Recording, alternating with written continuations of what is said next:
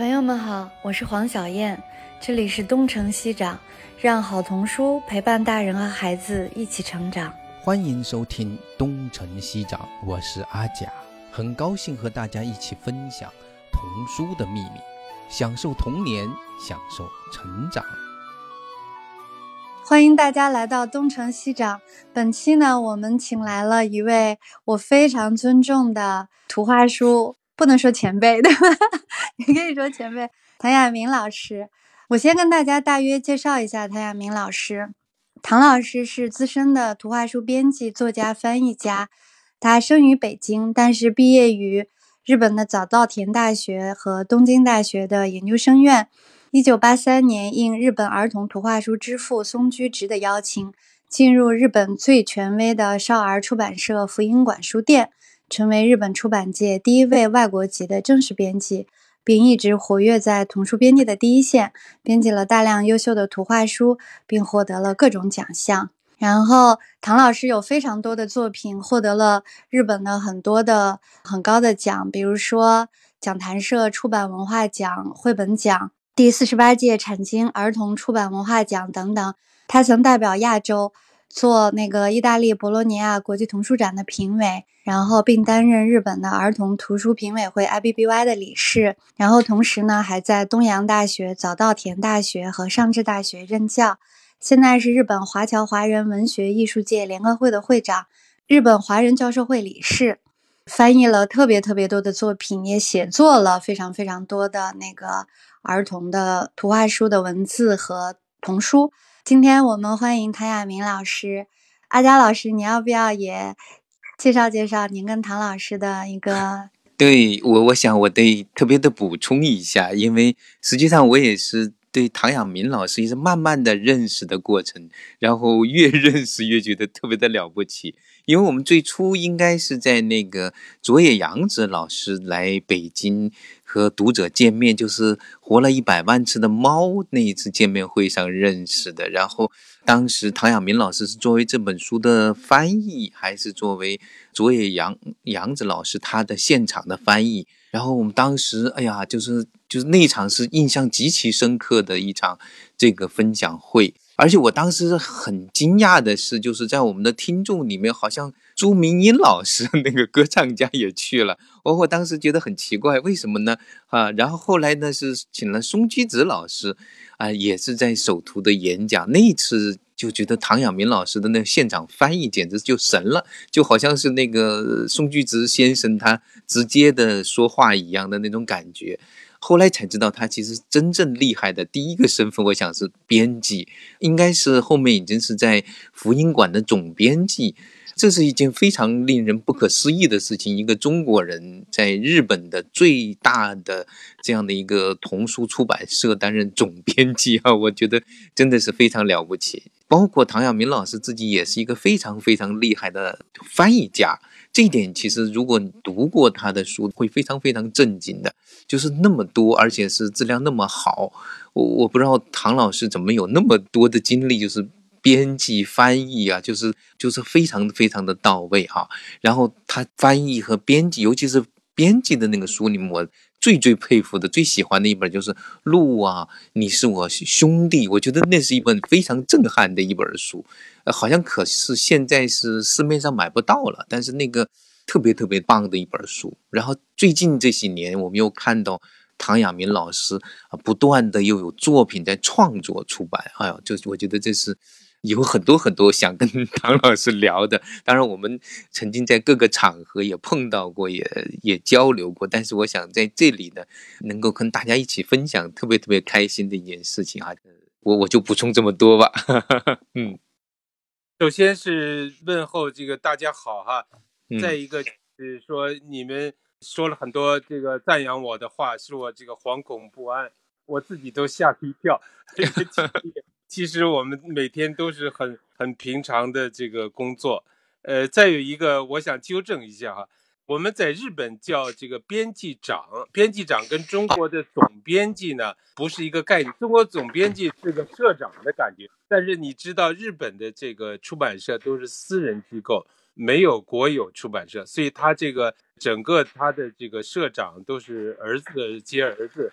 呃，他这个编讲的就是实际上就是业务上的负责人，但并不是就是说像国内他是一个呃总管。再一个就是说的这个我呢，刚才大家都知道，比如说像这个阿贾老师啊，呃，这个我们已经认识都现在算起来有二三十年了吧，可能。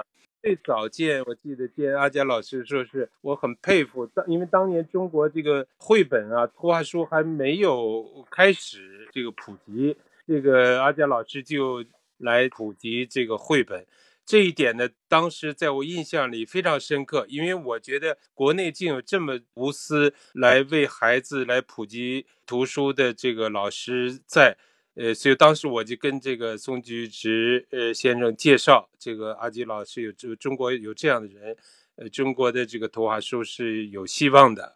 呃，这是跟阿佳老师后来有多次在一起工作、一起见面，比较熟悉。虽然现在见不了面吧，但是是非常非常了解的。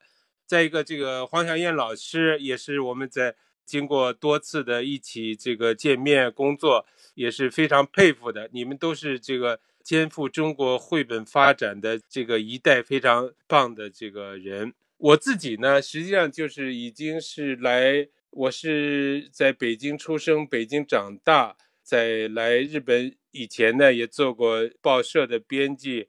也做过中国呃音乐家协会日本歌曲的翻译。刚才阿佳老师说朱明英老师也来听我们的讲演会，因为我跟他就是四五十年的朋友了。因为以前我翻译的歌，他们这几个歌星都唱嘛，李谷一啊，什么程方圆啊，什么什么苏小明啊，就是当年的八十年代初期的歌星。所以这一点呢，也对我做这个图画书也是很有帮助的。这么我就八三年来日本呢，就一直到现在。已经是三十八年的时间，超过我在中国的时间了，所以也是很长的吧。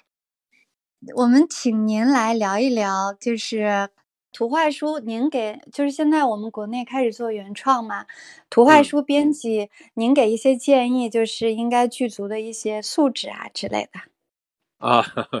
这个其实也挺难说的，但是我还有一个就是每次对国内特别想说的一句话呢，就是说的这个图画书呢不是教科书，这个是完全不同的概念。但是我们现在国内当然有很多的原因呢，他把这个图画书作为教科书来给孩子教啊读啊，这个可能跟我们国内的这个有的课本呢不是很有趣味。它不如图画书好用，这个所以老师自然把这个图画书作为课本来教学。这个当然有中国的这个特定的情况吧，这个也不能一概否认。但是呢，就是说我们为什么要做图画书？为什么要读图画书？我们这个出发点是什么？这一点其实我觉得很多人没有搞清楚。其实我们这个呃做图画书，尤其是在国外，对图画书的概念是什么？它不是用来大人从上往下灌输自己的理念、教育的东西，而是大人和孩子站在同一个高度、同一个这个视角来共同的这个交流，你日常生活中得不到的一种比较。高尚的水平高的一种亲子交流，而且它的主要作用的不是让孩子通过这个书学到了什么东西，懂得了什么道理，它不是这个，而是相反，他是希望孩子通过这个图画书得到了精神上的解放、精神上的放松和平常学习、学习再学习。紧张、紧张再紧张的这种生活节奏中，突然进入了一个自然的世界、未知的世界和平常生活不一样的世界。他通过读书的这五分钟，能够得到一种安详，得到一种休息，得到一种跟父母温暖的交流。这是实际上是我们做图画书最根本的东西。但是，如果你把这图画书做成一种教材，我要教你孩子通过这些书。懂得了一个什么道理，或者你通过这本书，你这个语文也会慢慢好起来，或者你慢慢会看画了，不是这种概念。这种概念呢，实际上也是在这个跟图画书的历史有关的。这个阿贾老师可能比较详细。这个在诞生在欧洲的这个图画书呢，它最基本的就是说，大人和小孩是在这个读书的这个时间段是平等的，不是说我教你什么，我们俩是都一样是看这只狗熊，我们俩一块高兴一块惊奇，我们俩通过这个一起来交流，这是图画书的一个基本的功能。但是并不是我通过这个图画书，我告诉你这只狗熊是多少斤重，多少哪年生啊，或者什么，不是这个概念。所以现在就是说，我觉得国内就有几个概念混同，一个就是说教育和绘本的区别。那么比如说在日本也好，你要是做编绘本，有编绘本的这个出版社，有出版教科书的。出版社和编辑和他的销售渠道，这完全不是一回事儿，就跟你吃中餐吃西餐似的，完全不是一个事儿，不能混在一起。再有一个就是说，我觉得每次觉得国内把这个漫画和这个图画书混为一谈，以为孩子东西就是漫画，漫画就是绘本。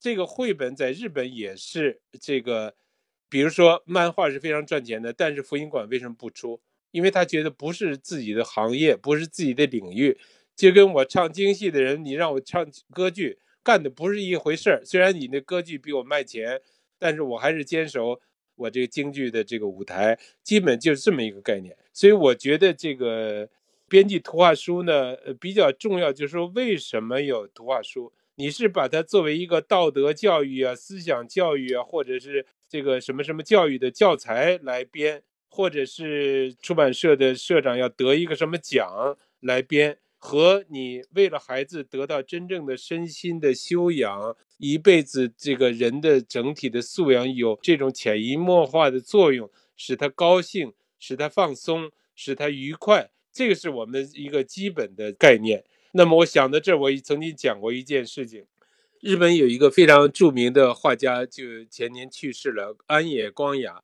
他在这个中国也出了吕雉绘本啊，什么出了很多书。他最早原来是松居直的儿子的这个中学的美术老师，因为松居直去参观学校教学，发现了这个人有意思，就是请他作画做绘本。这他完全是就是一个美术老师嘛，他们也没画过。后来他画就开始，他因为他第一本书就是。呃，按照中文来讲，就是不可思议的画，就是完全没有文字，没有不知道你说什么。后来他说，我的姐姐问我，这是六十年以前的事情，说你这个弟弟你画的这个书有什么意义？后来他说，我听了这句话就很震惊，就是当年的日本人在绘本中所追求的是意义，就跟我们现在也在这个绘本中追求意义是同样的想法。安野光雅说：“我当时就下了决心，我要用一辈子来把这个意义破掉。就是说，绘本里不要给孩子什么意义。所以你后来看他的后来的作品，都是只有孩子能看懂，大人想寻找意义找不出来。”你在他的这个吕雉绘本，你找大人，大人所理解的意义，无非就是这些道德上啊、精神上、思想上、学习上这些意义，你找不到。但是孩子从中找到他的乐趣，他在这个年纪小的时候读过这个书，就成为他一辈子的营养。其实这是最大的意义。所以我想这一点呢，怎么说也呃也很难说通，因为这个中国毕竟是几千年。传下来的这个教育的这个概念和方针，这个也很难改掉实用性的、教育性的这一点。对，现在我们其实，在推荐一本书的时候，吸引家长来买，吸引老师来用。都还是在在说啊，这本书啊可以寓教于乐，就他那个寓教是目的。中国现在没有教育意义，你还人家不买你，你卖不出去。实际上我们呃当时有一本书叫做那个想吃苹果的鼠小弟，就是那样鼠小弟那个其实也很荒诞的，没有什么特别的教育意义的书。那么我当时还不好意思，还特别得总结了一点教育意义，然后就是你感感受到的，甚至我说这本书啊，其实可以帮孩子学点减法也是可以的。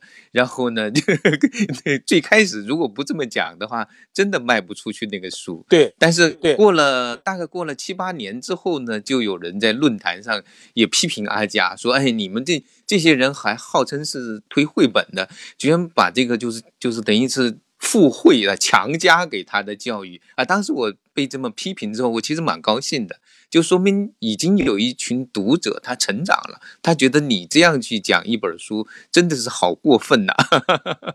但是如果我们当初不是这么讲的话，可能最初的读者他也不愿意去买这个书啊，这也是一个过程吧？我想啊，对，是过程。嗯，你我你看，我从前几年开始在国内做图书的工作吧。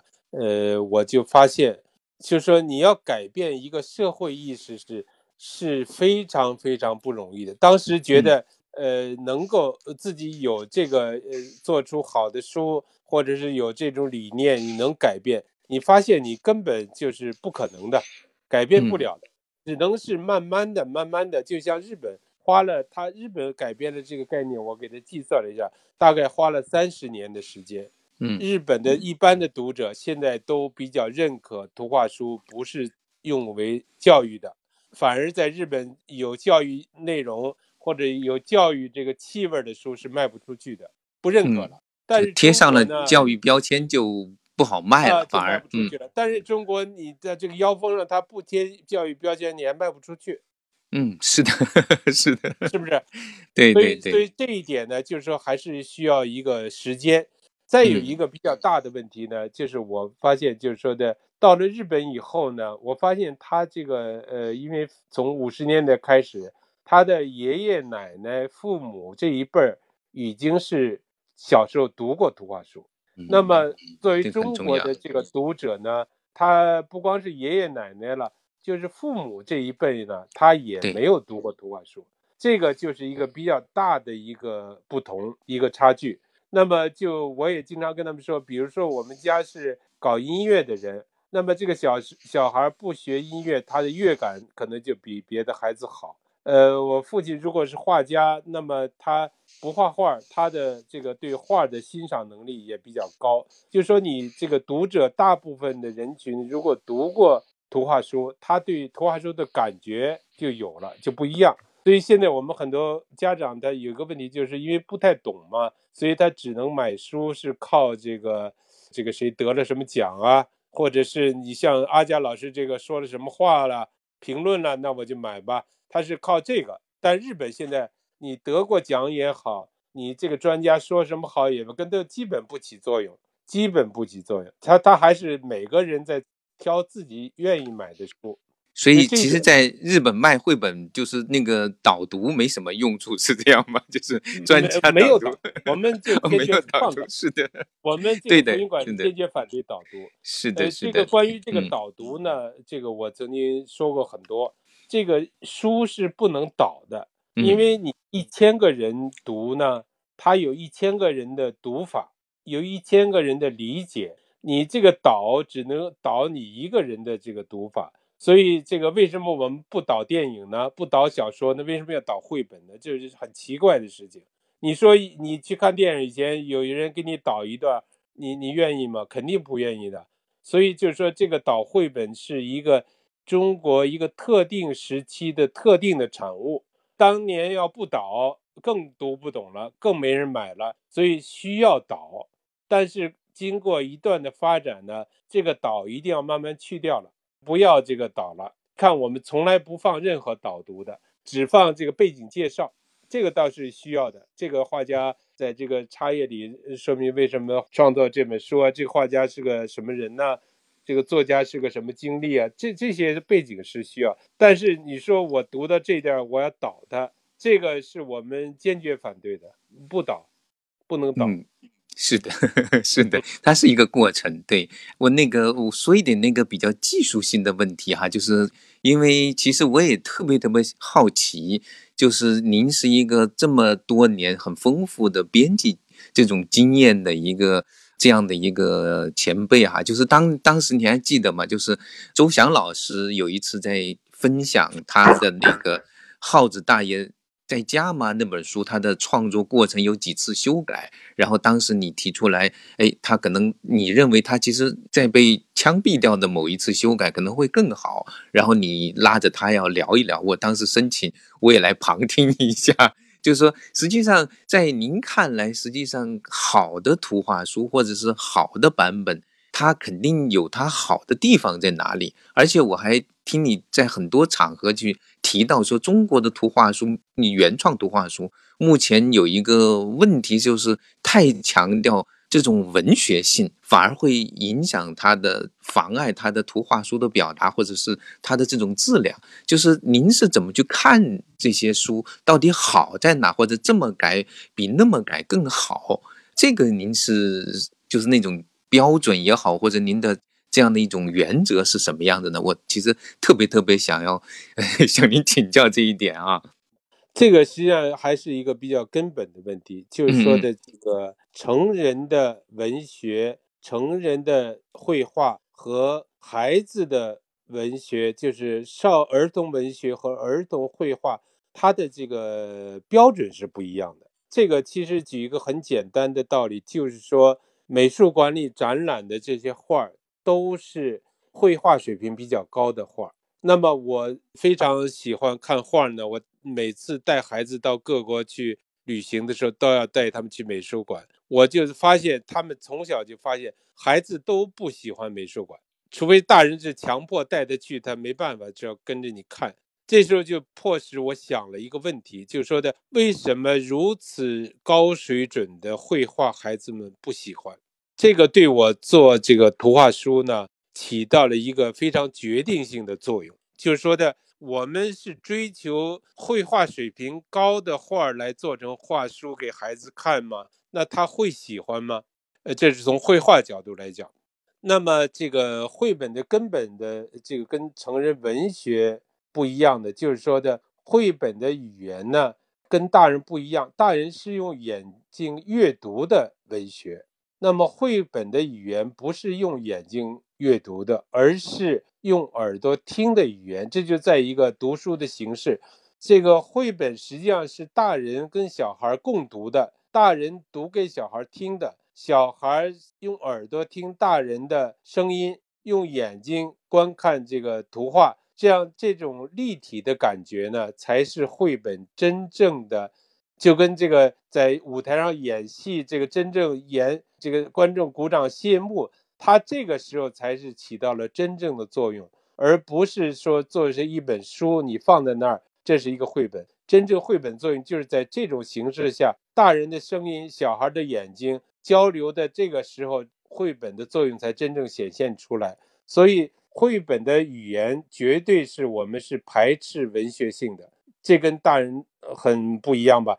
大人的语言一定要强调文学性高，但是作为这个呃用耳朵听的这个文字呢，它要求的就是朴素易懂，节奏不能太长的句子。比如说我前一段在国内看什么这个孩子书，一个什么盛宴啊，一个什么，就这种语言呢？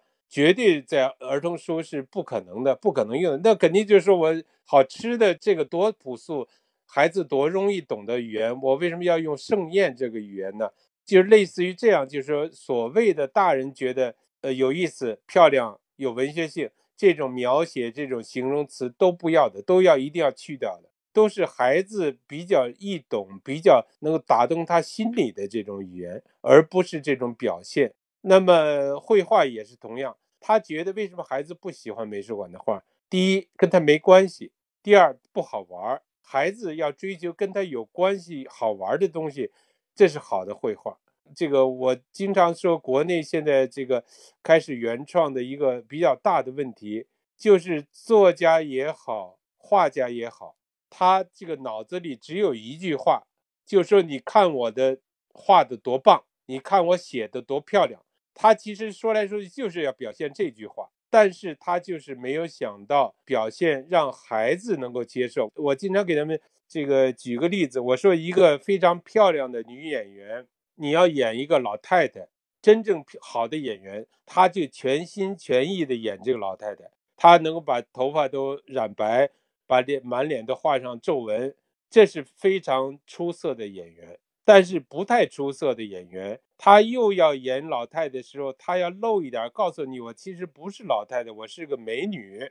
你这个演员就是二流的演员，三流的演员。所以，我们很多的作家、画家，他在作画的同时，他想的不是让孩子开心，他想的是让人家知道我有多厉害，我有多棒。他心里只有这一句话：你看我画的怎么样？不得了吧？棒吧？呃，我看很多很多国内作品，这一个一眼就看着，因为我们常年当编辑，一眼就知道这个画家想说什么。他想说的不是给孩子讲故事，他想说的话就是说，你看我画的多棒。我说的对不对？嗯，是的，我觉得您这比喻特别好，就是那个美女来演那个老太太啊。对啊，对啊，那他永远让人想知道，即使我虽然是给小孩在画画。但是我说实在，我给你画这小人科，我其实比这画的棒的多。他要露这个，你知道吧？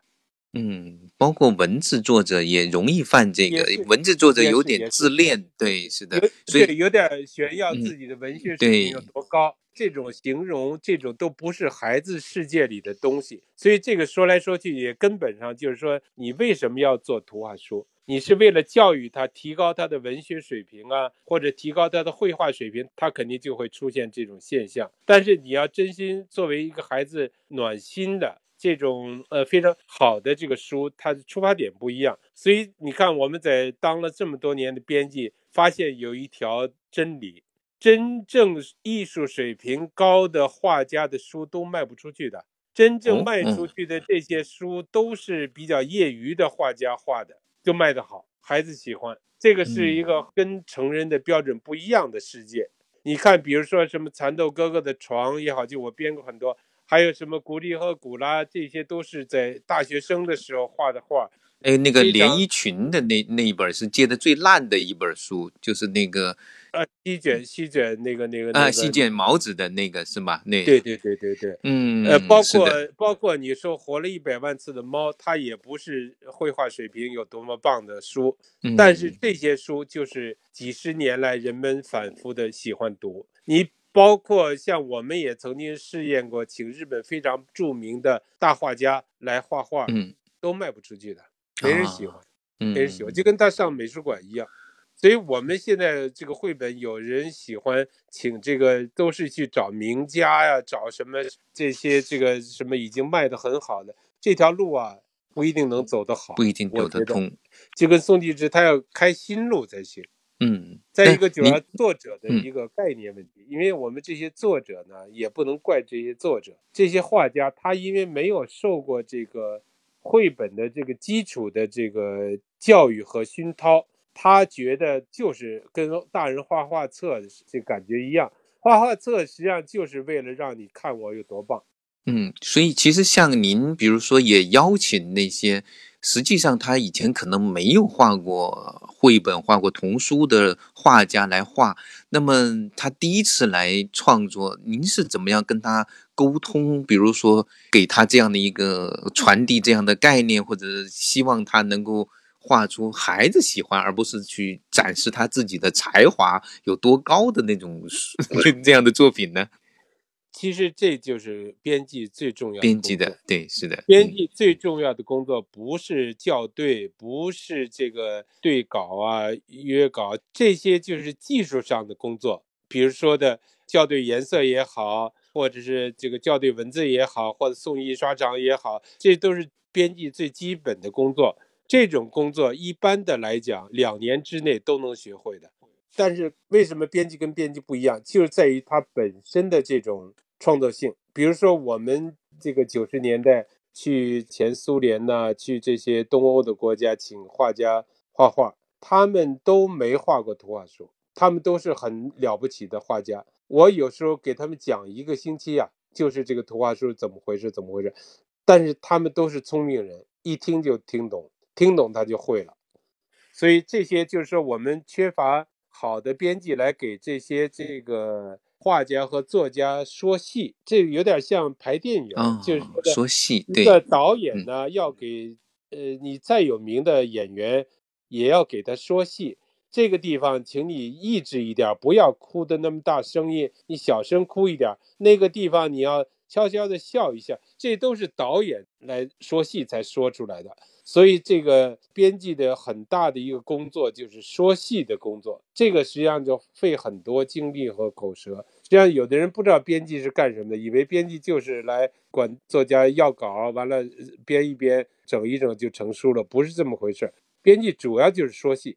嗯，哎，小燕老师，你也是 你那个编辑，你从你的角度有什么你觉得要探讨的？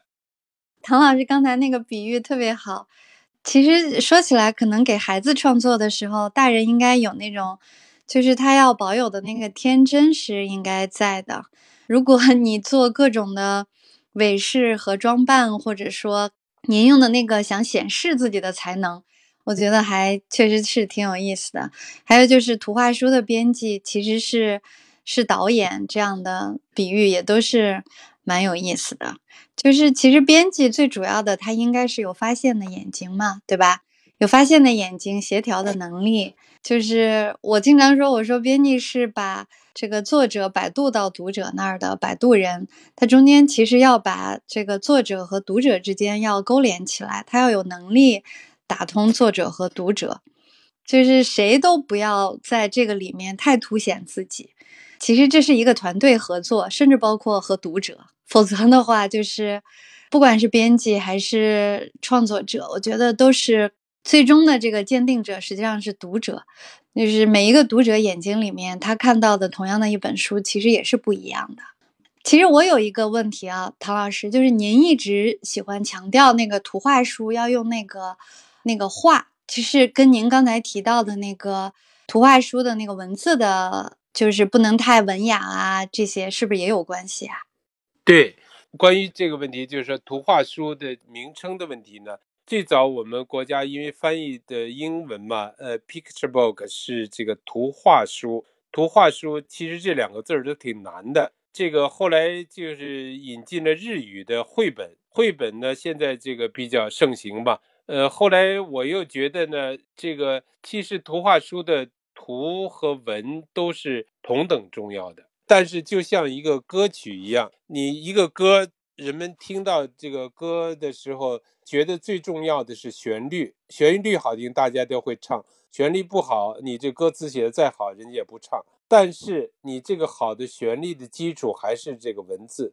所以，中国现在有一个问题，就是说的，大家比较看重图画而轻视文字，觉得这个文字作者无非不就这几个字儿嘛？这很简单。其实这几个字儿很简单，是很不简单的事情。所以，像福音馆，他就懂得这一点。以前的日本的出版社跟现在国内有的出版社一样，就是说的是画家的稿酬高一点，作家的稿酬低一点。因为你打开一本图画书，它肯定是先跃入眼帘的是这个图画嘛。读者愿不愿意买，也是根据画来判断的，这个成分比较大。但是松居直就是规定，在福音馆书店出的图画书，一定是作家百分之五，画家百分之五是平等的，是同等的。所以啊，这样就提高了这个文字的这个地位。那么好的稿件就源源不断。当然，画家要画这幅画，要要买画的材料、颜色啊、纸啊，他其实花的这个经费比作家多。作家现在电脑就没什么经费了，以前还要买这个稿纸和钢笔水啊，什么这种，但是实际上是不跟画家没法比的。尽管如此，为了提高这个图画书的质量，关键还是本质问题，所以这个是同等的。那么国内呢，对这一点，尤其是对翻译太轻视了，因为。一个外国的作品，读者是通过翻译家的语言来阅读的，所以在福音馆，翻译家完全是跟作家是同等待遇的，非常重要的。这个对译文是非常讲究的。但是我觉得可能国内这几年因为翻译的东西太多，有的翻译不讲究。有的翻译不懂儿童，有的翻译还是要刚才讲我讲的，就是说你看我这个水平多高，有这种概念的这个译文很多，呃，也不是这个朗朗上口，也不是这个能够阅读的这种这种语言的作品也是不少。所以我觉得这个图和画，呃，画就是讲故事嘛，都是同等重要的。这个可能对我们这个绘本发展，强调图和画是同样重要的。我想这个是个概念问题，也是我们需要解决的一个问题。是的，就是上次我们还跟那个孔阳吧，还聊到那个翻译的问题。其实那种文字在对于图画书来说，确实其实非常重要的。它其实更像是一种讲述的那种，就它需要能够可讲述性，就是用那个英文那时候是这种 readable，就是那个可以朗读性，就是那样的一种意思。那么这种东西呢，实际上就是很容易被轻视。但是它文字其实更重要的还有一个，就它是怎么样去穿针引线的那根线。它是做一个故事的线索，有时候它甚至要通过去删掉大量的文字来凸显出就是文图之间的这种关系。就是我看过有的版本的前后的两个版本，第一个版本虽然也还成功，但是第二个版本更成功，是因为文字作者删掉了接近一半的文字，他反而更成功了。但是因为他删了这个文字，是不是应该少给点 稿费呢？其实反而应该更加的就是尊。尊重他的这样的一种选择，他应该是一样的，他都是为了整个的故事而服务的，所以这个可能都是慢慢要去建立起来的观念。这是我的一个感想。我们有几本书是无字书，但是它有作者，然后别人就是有作者署名，就会问：哎，为什么无字书还有作者啊？就是大家就会就会觉得奇怪，实际上它是应该是有脚本的，对吧？然后。绘画者在根据这个作者创作的这个脚本来创作成这个无字书。其实我觉得唐老师的这个图画书还确实是挺，因为我们不管是说绘本，还是我们把 picture book 翻译成图画书，其实确实是都把文的这个文字的这个部分好像给给忽略了，对吧？但是它可能 picture book 本身也没有强调文文字的这个。这还确实是一个很、很、很深远的一个概念，能能推到很远、很远、很久、很久以前。您这个观点确实还挺有意义的。对，但是呢，人是追求这个方便，就跟我曾经举例，“电话”这个词实际上是日本人翻译的，“电”的说话。但是当年这个西方的进入这个亚洲以后，中国人把这个电话翻译成“底绿风”。砥砺风这个三个字呢，就最后就败给电话这两个字了。因为砥砺风是音译嘛，telephone 的音译是吧？但是呢，就人还追求方便，所以我呃这两年倒是觉得，可能最后还是被这个两个字绘本所所垄断。我有这种预感。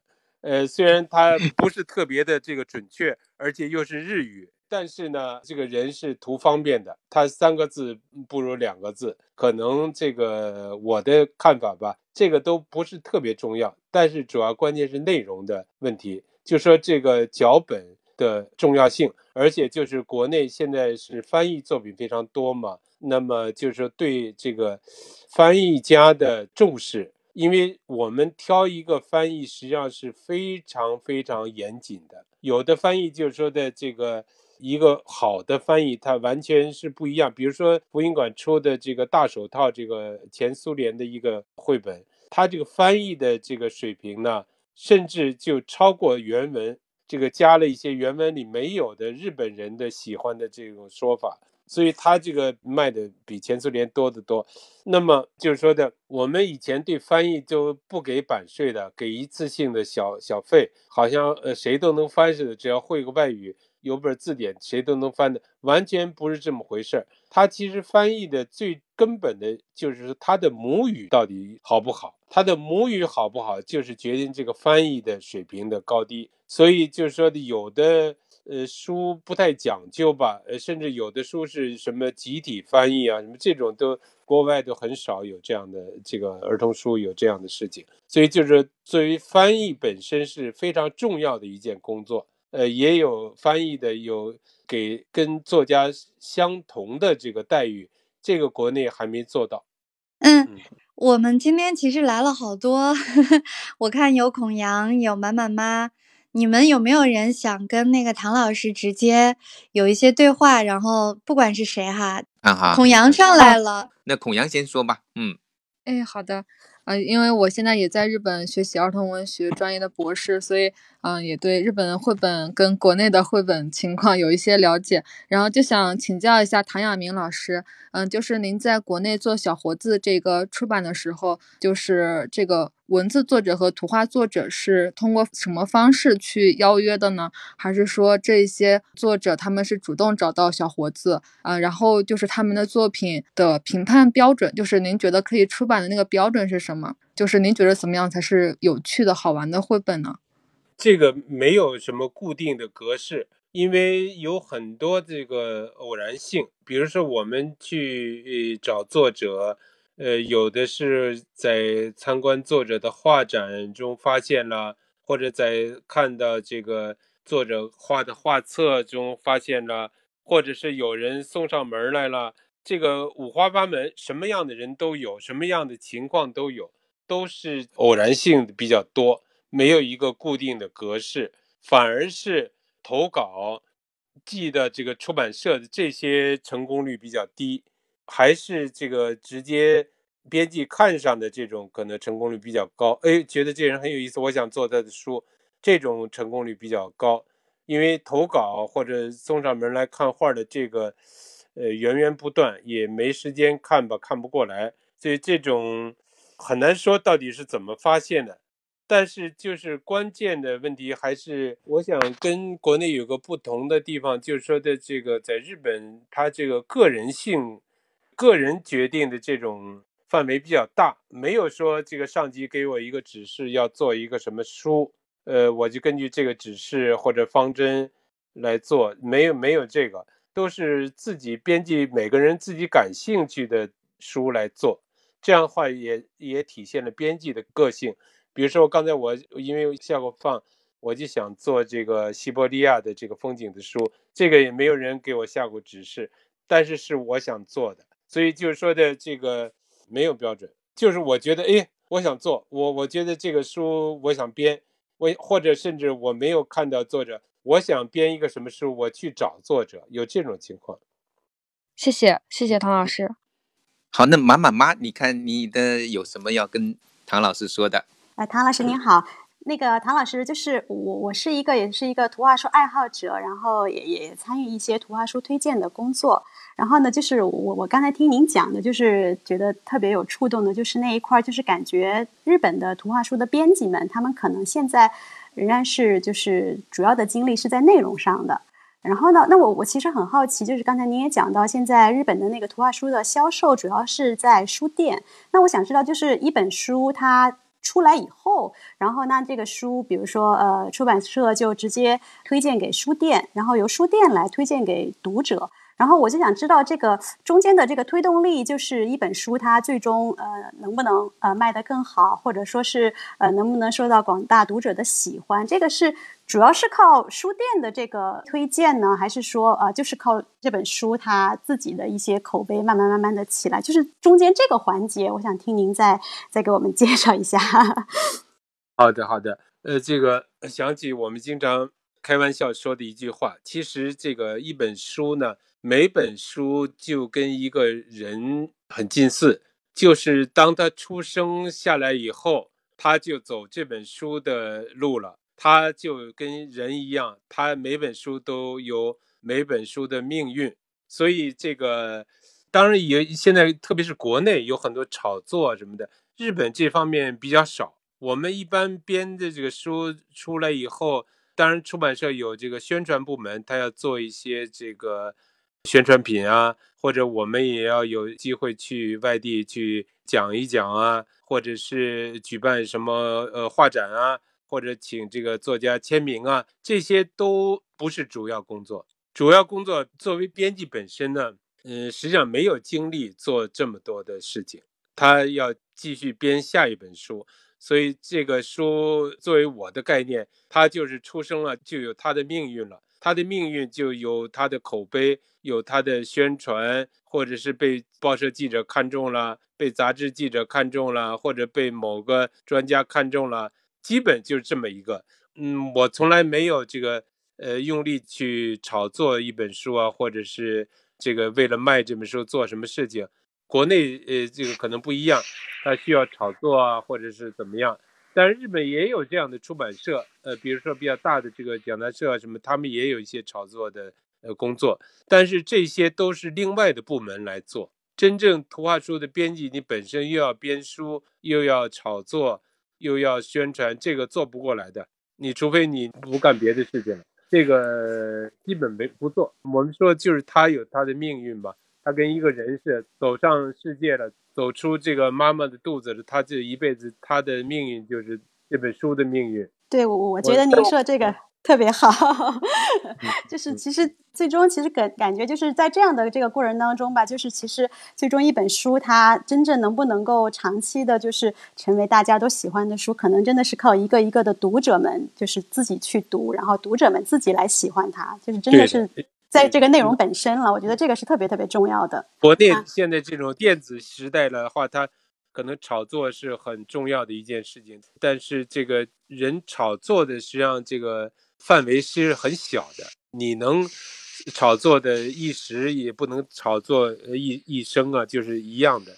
对对对，炒作一般就是其实就是影响一个第一轮，最终这个书的生命力其实还是靠书本身哈。我想呃问问唐老师，就是我记得就是福音馆在开始做绘本的时候，其实福音馆的编辑们其实到了我听说是到了日本的每一个角落都去宣讲过，就是应该是讲绘本、讲阅读这种，就不是说就单独去炒作一本书，而是做了很多这样的一些推广的工作，这个是不是有的？这个有，就是说，在日本那时候还不像现在有什么网啊，有什么这种机器啊，都是靠脚、靠手。包括松吉直，他说全日本的这个角落他都走遍了，就是主要不是为了宣传书一本书，当然也宣传书，但是主要就是推广绘本的概念。什么概念呢？就是刚才我讲的这些概念。绘本为什么要给孩子读？不是为了教育他，不是为了这个跟你在学校学的不一样。为什么孩子需要这个读书？因为这个社会慢慢发展成为工业化社会，不是农耕社会了。这个孩子周围也没有动物了，也不能捉虫子，草地上跑去了。他最到了这个另一个世界，他只能从这个书中得到乐趣。就讲这些所有的道理。来普及绘本的概念和知识，这是出版社做的一个很重要的工作。但是我曾经在中国觉得想做这个事情，但是我发现呢，中国因为体制不一样，日本的出版社是私营的，所以他一个人做几十年，他这个还是他家的出版社，还是一支百年企业一直维持下去。但中国的这个国营出版社，它是呃社长，比如说五年一制啊，十年一制，它不断的换，所以它不能做这些长期性的工作，它只能短平快，在我的在任期间做出业绩，所以它很难去做这种眼睛看不到、马上收不到实效的这种普及工作，呃，没人去做。现在只要是编好书，被评什么奖啊，这是出版社社长首当其冲的任务。为了普及什么概念，我几十年以后见效，我根本不不去做这个事情。但是私营企业它就不一样了，它一直是它不换的嘛，所以也很难模仿，很难。是的，它这是一个确实是一个体制的问题。所以现在其实反而有些这边民营的出版机构反而走出去讲的更多一些。对，确实是有这样的原因。好的，马马妈，你还有什么问题？我还有一个问题也想问唐老师，就是呃，您讲了很多，就是图画书，就是这个行业在日本就是很良性的一些方面嘛，包括这个价格的保护呀，然后编辑们在内容上的重视啊等等。但我也想问一个有点挑战性的问题，就是它在日本发展了这么几代了以后，就是。您觉得到现在这个阶段，和您比如刚开始呃做图画书编辑的时候，它有没有什么新的挑战？或者说，你觉得日本的图画书，嗯，就是现在有没有一些也有一些压力啊？或者说，比如说作者的创作呀，或者是市场的环境啊，这方面有没有一些挑战呢？日本这个真正的出版的黄金期是六十年代、七十年代、八十年代，再往后呢，就开始慢慢走下坡路。主要的原因就是这个人口的减少，儿童的人口减少的很多，出生率比较低，所以这个孩子数量少，他肯定读者就少，这是一个比较大的问题。再一个就是日本经历了这个泡沫经济以后呢，它这个经济在二十年之中的发展不大。当然，那个瘦骆驼比马大，它它也不是那么糟糕。但是呢，就是说不像前几十年那种蓬勃发展的，就像现在中国这种蓬勃发展就向上的这个感觉就比较差了。那么在这种大环境下呢，就是说日本的出版的起码就是出版的这个发行的册数就减少的很多，呃，有的甚至减少了一半左右。再一个就是说的，呃，儿童图书呢受电子书的冲击倒不大，因为日本人在这一点上比较保守，他绝对不认为孩子应该读电子书，这一点的根深蒂固，你很难改。呃，而且我也比较支持，我觉得这个这么多这个纸张的文化是经过千百年来人类的摸索、人类的努力呃形成的，而且通过这个翻篇的动作，孩子。跟大人靠在一起的这种温暖，这种肉声而不是电子声，这个对孩子的身心成长，这个作用是电子机器代替不了的。所以在这一点上，就是在儿童图书上发展电子书，这个在日本出版社几乎是很少很少。当然，他是在研究，但是基本说可以说，在不远的将来是不会出现很多的代替纸书的电子书，这个不可能的。